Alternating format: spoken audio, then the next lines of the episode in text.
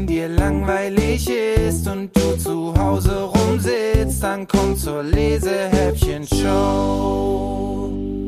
Hallo und herzlich willkommen zu einer neuen Episode der Lesehäppchen-Show. Wie schön, dass ihr wieder mit dabei seid.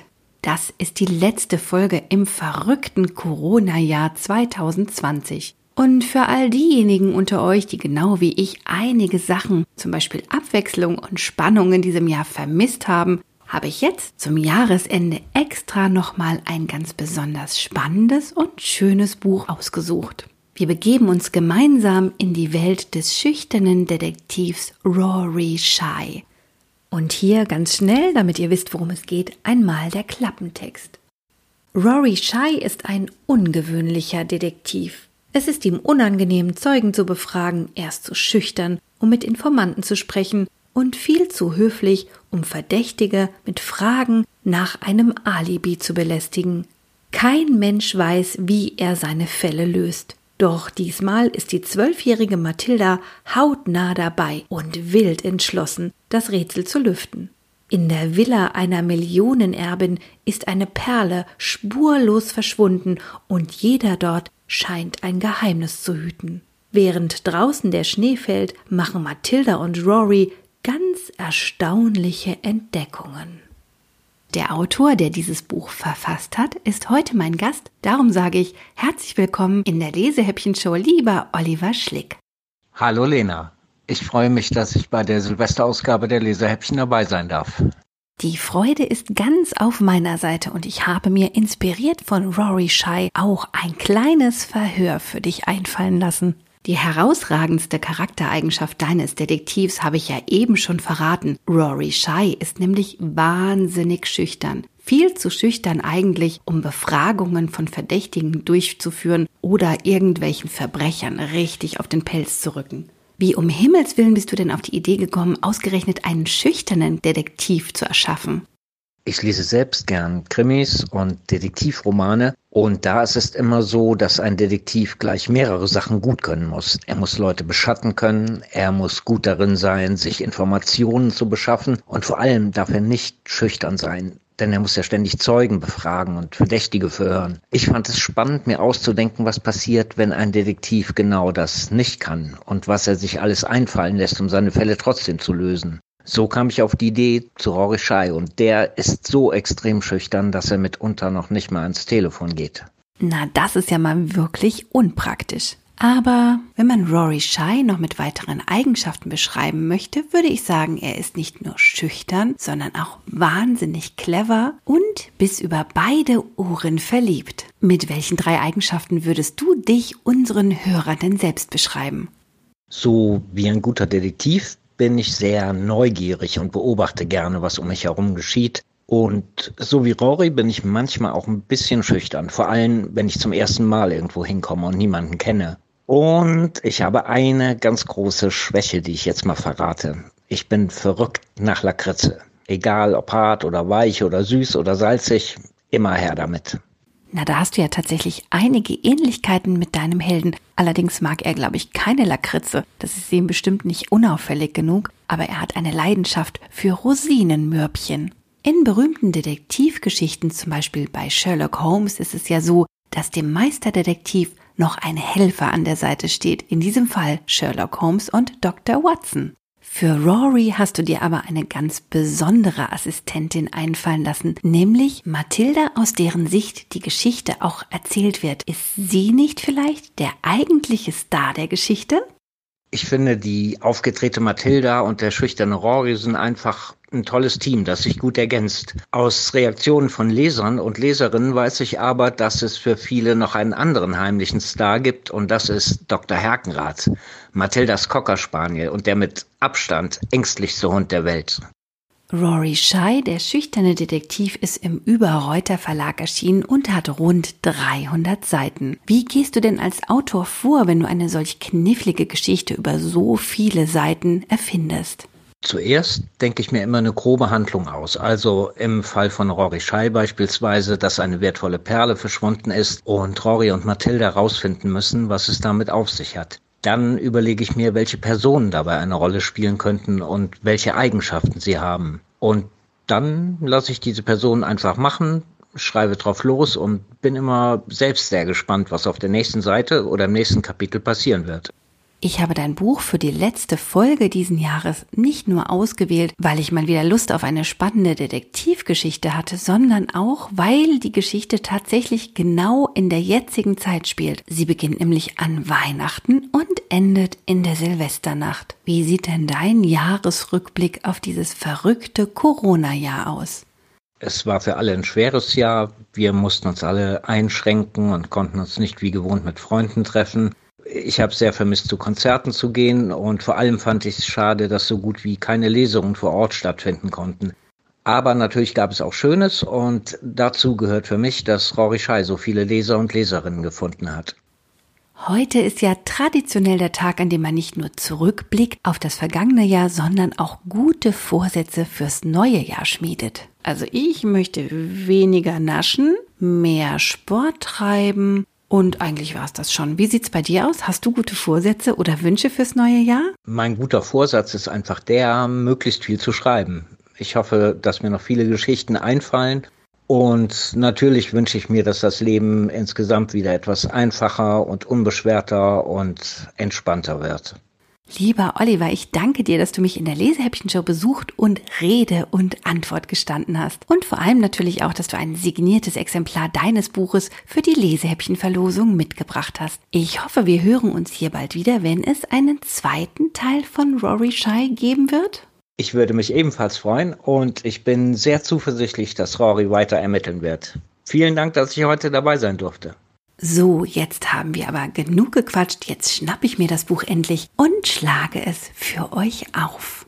Dabei überspringe ich aber den Anfang der Geschichte, wo ihr schon ein bisschen was über die zwölfjährige Mathilda, ihren ängstlichen Hund Dr. Herkenrath und Frau Zeigler, die momentan auf Mathilda aufpasst, weil ihre Eltern berühmte Tierfilmer und gerade in Australien sind.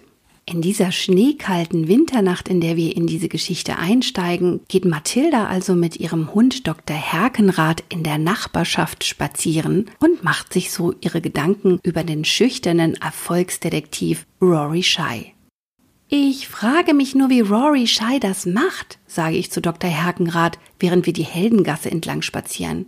Wie löst man einen komplizierten Fall nach dem anderen, wenn man so schüchtern ist, dass man kaum ein Wort herausbekommt und ständig darauf bedacht ist, bloß niemandem lästig zu fallen? Und wieso macht Rory so ein Geheimnis daraus, weil es ihm peinlich ist, über sich selbst zu sprechen oder weil er nicht möchte, dass jemand seine Methoden kennt? Wenn man genauer darüber nachdenkt, Rory hat selbst jede Menge Geheimnisse. Findest du nicht?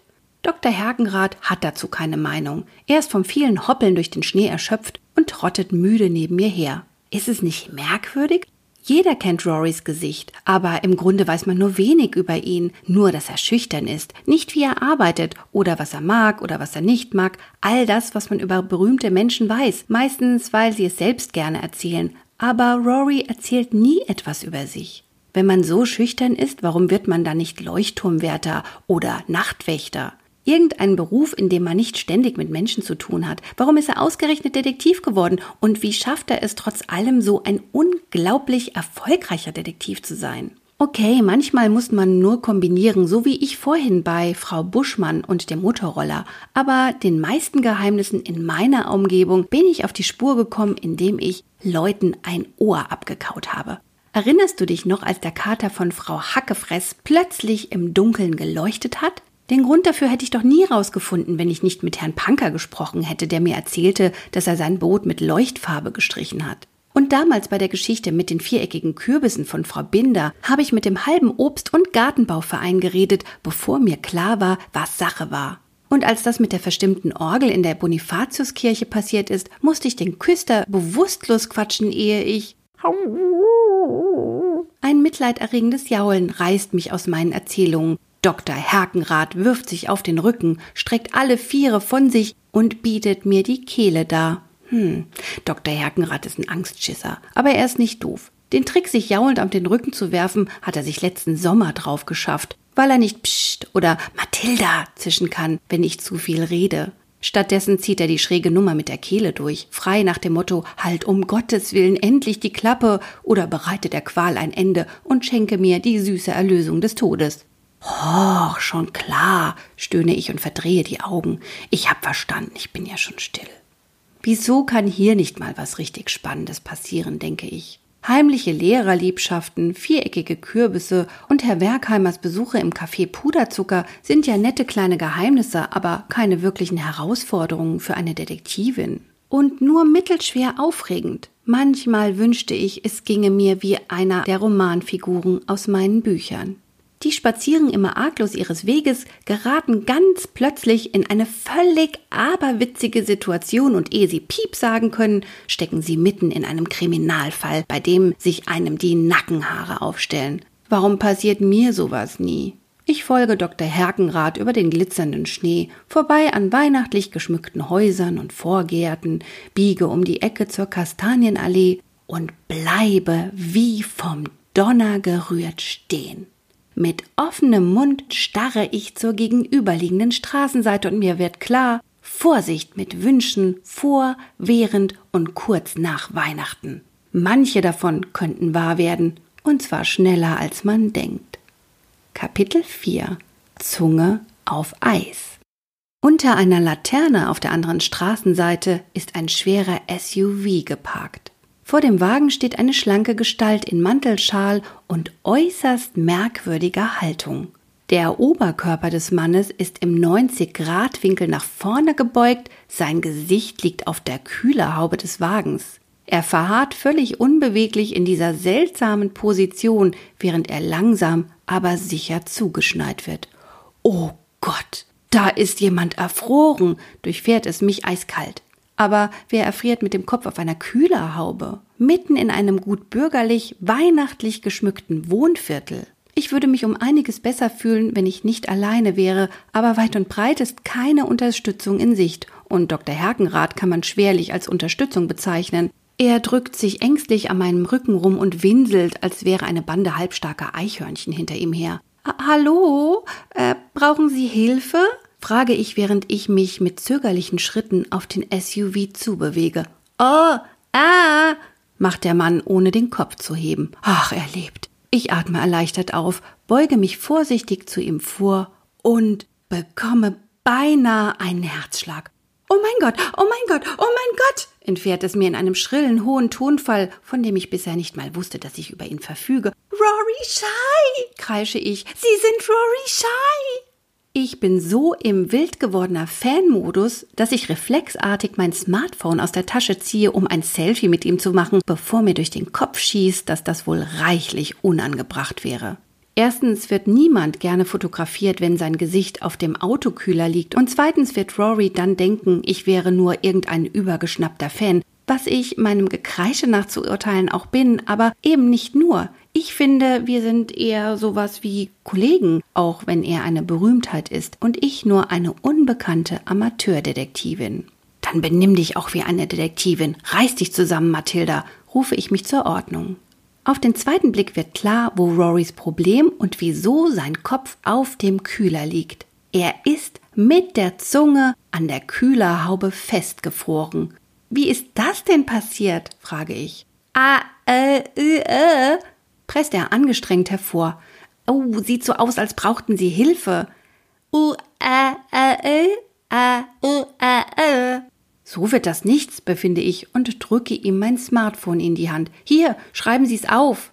Er tippt eine gefühlte Ewigkeit auf dem Display herum, weil es natürlich nicht einfach ist, einen Text einzugeben, wenn man mit der Zunge an einer Kühlerhaube klebt. Aber auch, weil er einen ellenlangen Aufsatz verfasst.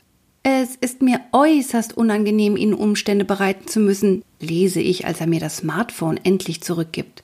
Und keinesfalls möchte ich Ihre Pläne für den heutigen Abend durcheinander bringen, aber ich bin bedauerlicherweise in der peinlichen Situation, Sie um Hilfe bitten zu müssen. Meine Lage ist heikel. Der Besitzer des SUV wohnt in dem Haus direkt hinter uns. Er ist ein sehr aufbrausender Mensch und sollte er aus der Haustür treten und mich hier sehen, was praktisch jeden Moment geschehen kann, wird mir dieser Mann höchstwahrscheinlich körperliche Gewalt antun.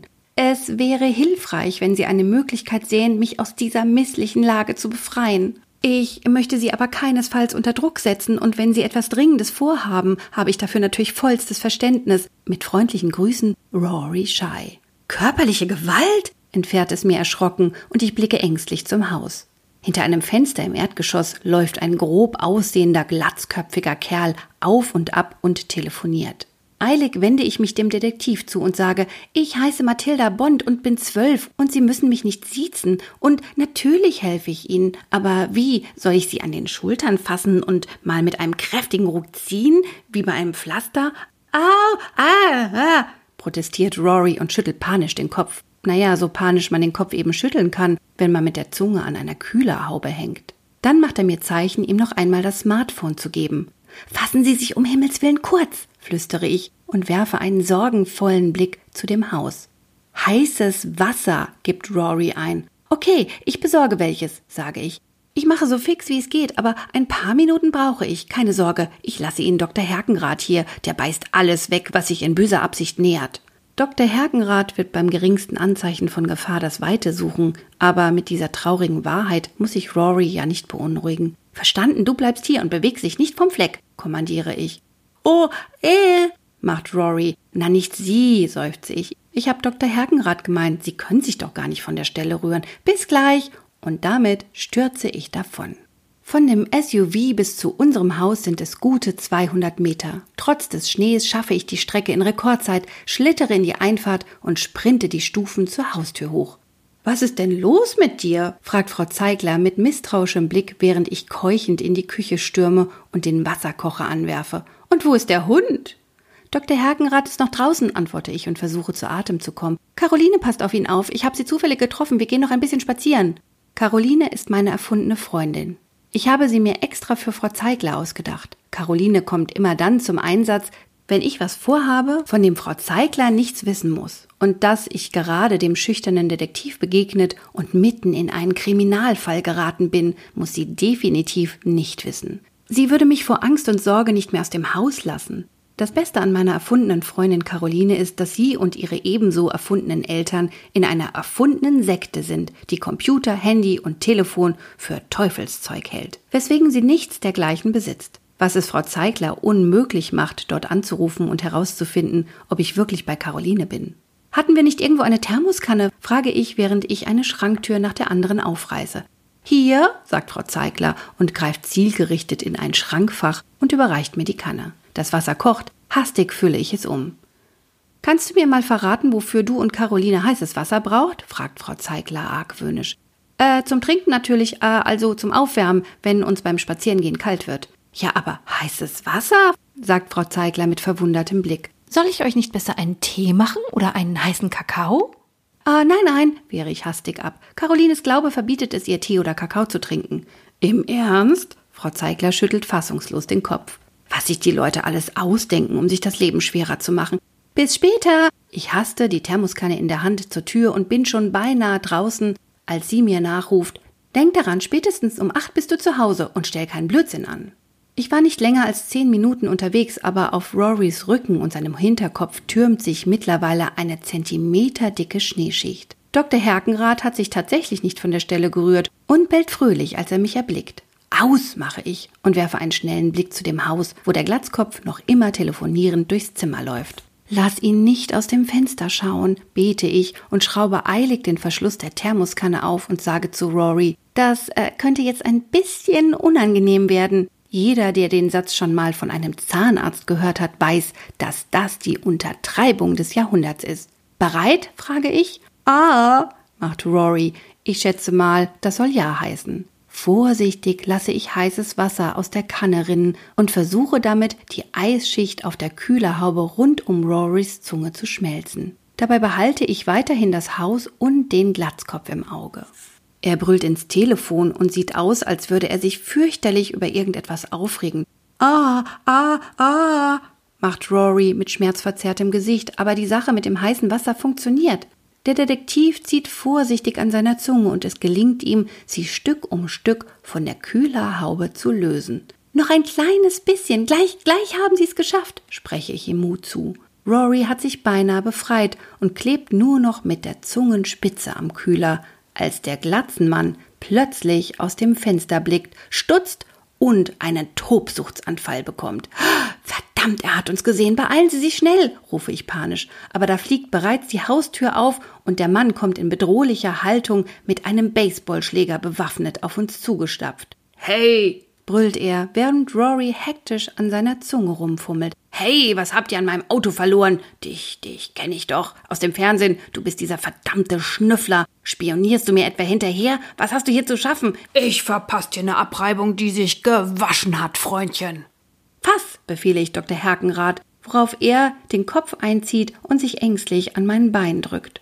Der Glatzkopf stürmt mit erhobenem Schläger auf uns zu, da springt plötzlich etwas Rotbraunes aus einer Kastanie am Straßenrand. Es legt eine kurze Zwischenlandung auf dem SUV ein, hüpft in den Schnee und faucht Dr. Herkenrath rauflustig an. Ein Eichhörnchen. Dr. Herkenrath flippt umgehend aus, ergreift Hals über Kopf die Flucht und gerät dabei dem Glatzkopf zwischen die Beine. Der kommt ins Stolpern, rudert wie wild mit den Armen und legt eine Bauchlandung im Schnee hin. Verdammte Töle! schimpft er, während er versucht, auf die Beine zu kommen. Dr. Herkenrath jagt derweil panisch jaulend die Straße runter, dicht gefolgt von dem krawalligen Eichhörnchen. Nichts wie weg, wispere ich Rory zu.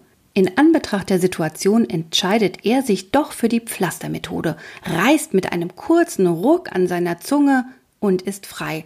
Ah! schreit er vor Schmerz auf, aber da nehme ich schon seinen Arm und ziehe ihn mit mir. Als es dem Glatzenmann gelingt, auf die Füße zu kommen, haben wir bereits zehn Meter Vorsprung. Nein, nein, nicht da rein, das ist eine Sackgasse, hier vorne lang, keuche ich, während wir an Vorgärten und Einfahrten vorbeihasten. Der Glatzkopf hat die Verfolgung aufgenommen, stößt wüste Beschimpfungen aus und kommt gefährlich nah. Gut, dass ich mich hier auskenne. Darüber rufe ich Rory zu und lotse ihn in den Garten von Frau von Hackefress. Wir rennen über das Grundstück, schlagen uns durch eine Hecke, hasten durch eine Seitenstraße und unter einer Bahnunterführung hindurch und gelangen zu einem kleinen Spielplatz, wo ich Rory hinter ein hölzernes Klettergerüst ziehe. Mein Herz klopft wie verrückt. Es sieht jedoch beinahe so aus, als hätte die Glatze unsere Spur verloren. Eine Zeit lang ist noch wütendes Geschrei zu hören, bis es sich allmählich entfernt, leiser wird und schließlich verstummt. Wir haben ihn abgehängt, sage ich. Aber wir sollten vorsichtshalber noch zehn Minuten hier warten. Ah, macht Rory, nickt und betastet seine Zunge, die offenbar noch immer tiefgefroren ist. Zehn Minuten können lang werden. Rory kann nicht reden, und selbst wenn er reden könnte, wäre er wahrscheinlich zu schüchtern, um ein Gespräch zu beginnen. Also liegt es wohl an mir, kein peinliches Schweigen aufkommen zu lassen. Ich kann's noch immer nicht fassen, beginne ich. Vorhin habe ich sie im Fernsehen gesehen und jetzt hocke ich hier neben ihnen im Schnee. In echt. Kaum habe ich mir gewünscht, dass endlich was Spannendes passiert, begegne ich dem berühmtesten Detektiv weit und breit. Was ist mit diesem Glatzkopf? Ich glaube, ich habe ihn schon ein oder zweimal in der Nachbarschaft gesehen. Er ist erst vor kurzem hierher gezogen. Haben Sie gerade gegen ihn ermittelt, als Sie den, äh, Unfall mit der Kühlerhaube hatten? Ah, macht Rory und nickt leicht mit dem Kopf. Das bedeutet, ich bin mitten in einen Fall von Rory Schei gerauscht. Unglaublich! Ich habe alle ihre Fälle verfolgt. Die blaue Auster und die Sache mit dem doppelten Paketboten. Den Fall der Waldo-Bande, das Rätsel um die sprechenden Salamander. Oh, ich bin echt ihr größter Fan. Sie sind sowas wie ein Vorbild für mich. Ich bin nämlich auch Detektivin. Bisher leider nur in Nachbarschaftsgeheimnissen tätig, aber gar nicht mal so unerfolgreich. Ich hole Luft und gebe Rory einen kurzen Überblick über meine bisherigen Fälle, über die Geschichte mit der verstimmten Orgel und die Sache mit dem leuchtenden Kater, darüber, wie ich herausgefunden habe, warum Frau Werkheimer einen Föhn in der Tiefkühltruhe aufbewahrt und aus welchem Grund Frau von Hackefress eigentlich kein Auto mehr fahren dürfte. Und ich habe Benny, den verschwundenen Hamster meiner Cousine, gefunden. Das war allerdings eine traurige Angelegenheit, berichte ich gerade, als Rory aufstöhnt und mir einen flehentlichen Blick zuwirft. Oh, ah, ich rede mal wieder zu viel, was? Ach, das tut mir leid, sage ich zerknirscht. Sie können mich ganz einfach stoppen, indem Sie Psst oder Mathilda zischen. Aber wahrscheinlich sind Sie dazu zu schüchtern. Sie können sich auch einfach jaulend auf den Rücken werfen. Rory blickt mich erschrocken an. War ein Witz, beruhige ich ihn, richte mich auf und klopfe mir Schnee von der Jacke. Sieht aus, als wäre die Luft rein. Ich würde vorschlagen, dass Sie zunächst mal Ihre Zunge auftauen. Und ich habe auch schon eine Idee, wo und wie. Aber erstmal ich pfeife auf den Fingern. Kurz darauf kommt Dr. Herkenrath durch das Schneegestöber auf uns zugehoppelt. Er sieht reichlich fertig und zerrupft aus und flüchtet sich zitternd in meine Arme. Du bist jetzt offiziell ein Held, Dr. Herkenrath. Ohne deinen Eichhörnchenhorror hätte uns die Glatze erwischt, lobe ich ihn und streichle ihm über den Kopf. Anschließend wende ich mich Rory zu und sage, dann mal los, bevor ihm die Zunge abfällt. Kapitel 5 Windbeutel, Dreadlocks und ein Praktikum. Um eine weitere unschöne Begegnung mit dem wild gewordenen Glatzkopf zu vermeiden, umgehe ich die Kastanienallee und führe Rory über Schleichwege zum Café Puderzucker. Das Puderzucker hat bis 7 Uhr abends geöffnet. Als wir um fünf nach sieben dort ankommen, ist Doro gerade dabei, Stühle hochzustellen und Krümel zusammenzufegen. Doro ist die Besitzerin des Puderzucker, hat die knalligsten rot gefärbten Dreadlocks, die ich je gesehen habe und ist eine gute Freundin von Mama weswegen ich schon etliche Gratis-Windbeutel abgestaubt habe. Ich klopfe gegen die gläserne Eingangstür. Doro blickt überrascht auf, erkennt mich, stellt den Besen weg und öffnet die Tür. Mathilda? Dann fällt ihr Blick auf Rory, der verlegen zu Boden sieht, und ein überraschter Ausruf entfährt ihr. Ach, ach, aber Sie sind doch. Doro blickt verwirrt von ihm zu mir und stottert. Ist das, ist das etwa ist er, sage ich, und er braucht dringend Hilfe. Er muss seine Zunge auftauen. Was? Äh, na ja, natürlich, sagt Doro. Kommt rein. Hastig schließt sie die Tür, legt ihr charmantestes Lächeln auf und streckt Rory die Hand entgegen. Doro Puderzucker. Ich finde es irre toll, Sie zu treffen, Rory. Und in echt sehen Sie ja noch besser aus als im Fernsehen. Ah, äh, macht der Detektiv und lächelt scheu. Ähm, ich denke, das sollte angenehm heißen, informiere ich Doro und bitte sie. Kannst du ihm einen extra heißen Kakao machen? Am besten gleich eine ganze Müsli-Schale voll. Klar, sagt sie und begibt sich augenblicklich ans Werk, während ich Rory zu einem Tisch in der Ecke buxiere. Hier kann man von draußen nicht gesehen werden. Genau das Richtige für Leute wie Herrn Bergheimer, die ihre Windbeutel unbeobachtet verspeisen möchten, oder für schüchterne Detektive, die ihre Zunge enteisen müssen. Dr. Herkenrath ist völlig erschöpft von seinem Eichhörnchenerlebnis, lässt sich unter dem Tisch nieder und streckt alle Viere von sich. In Windeseile hat Rory eine Müslischale voll dampfendem Kakao vor sich stehen. Ich kriege auch eine Tasse. Zudem spendiert Doro uns noch einen Windbeutel. Den müsst ihr euch leider teilen, ist der einzige, den Herrn Werkheimer übrig gelassen hat. Dann blickt sie zu Dr. Herkenrath und sagt, ach komm Schatz, für dich gibt's auch ein Leckerli. Dr. Hergenrath steht augenblicklich auf den Beinen und folgt Doro schwanzwedelnd hinter den Tresen. Leckerlis und rote Dreadlocks gehören zu den wenigen Sachen, vor denen er keine Angst hat.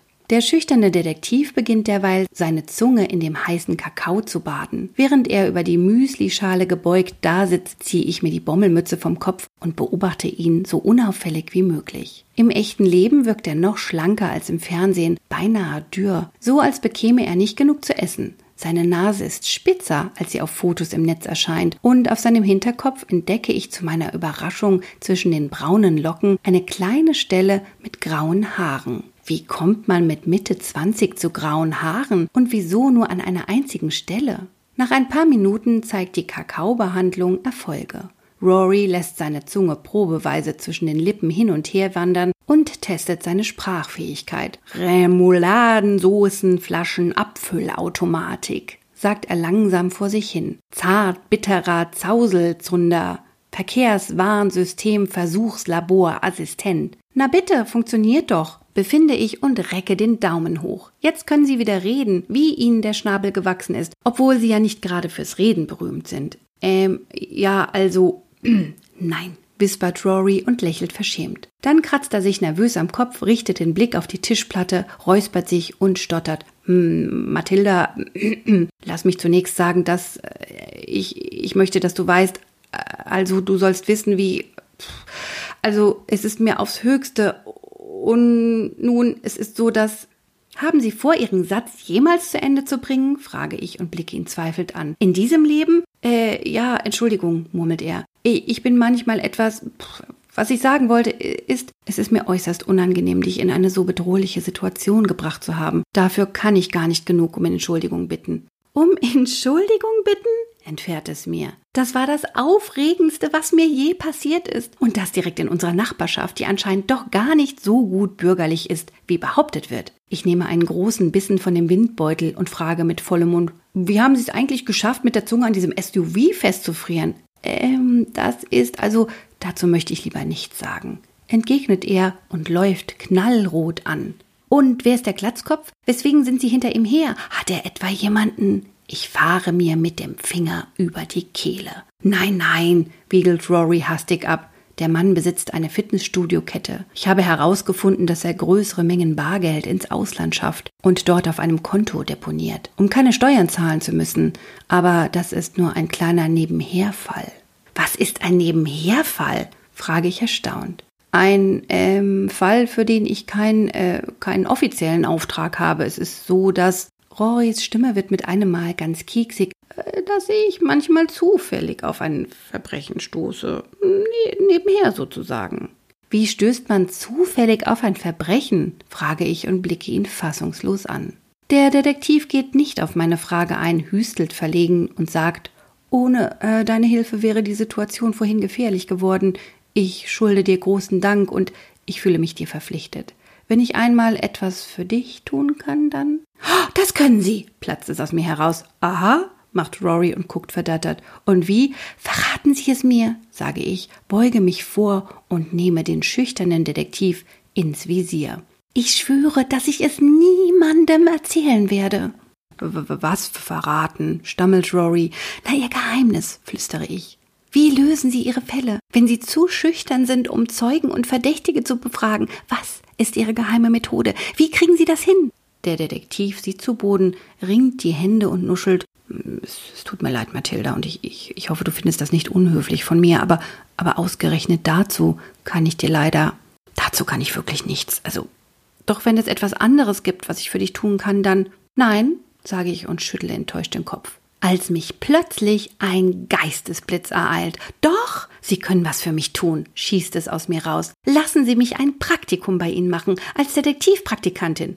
Praktikantin, wiederholt Rory und sieht dabei aus wie Dr. Herkenrath, wenn ihm unverhofft ein Eichhörnchen gegenübersteht. Also ich, ich weiß nicht, ich, ich arbeite eigentlich immer alleine und ach, nur bis zum Ende der Weihnachtsferien, bettle ich. Ich werde pünktlich und fleißig und zuverlässig sein. Und ich habe detektivisches Grundwissen. Und, und Kaffee kochen kann ich auch. Und vergessen Sie nicht, ich habe Ihnen gerade den AA, also ich meine, ich habe Sie gerade aus einer brenzligen Situation gerettet. Geben Sie sich einen Ruck. Ich verspreche, dass ich versuchen werde, weniger zu reden als normalerweise. Und wenn ich anfange, Sie zu nerven, können Sie mich jederzeit feuern. Abgemacht? Oh, bitte, bitte, bitte.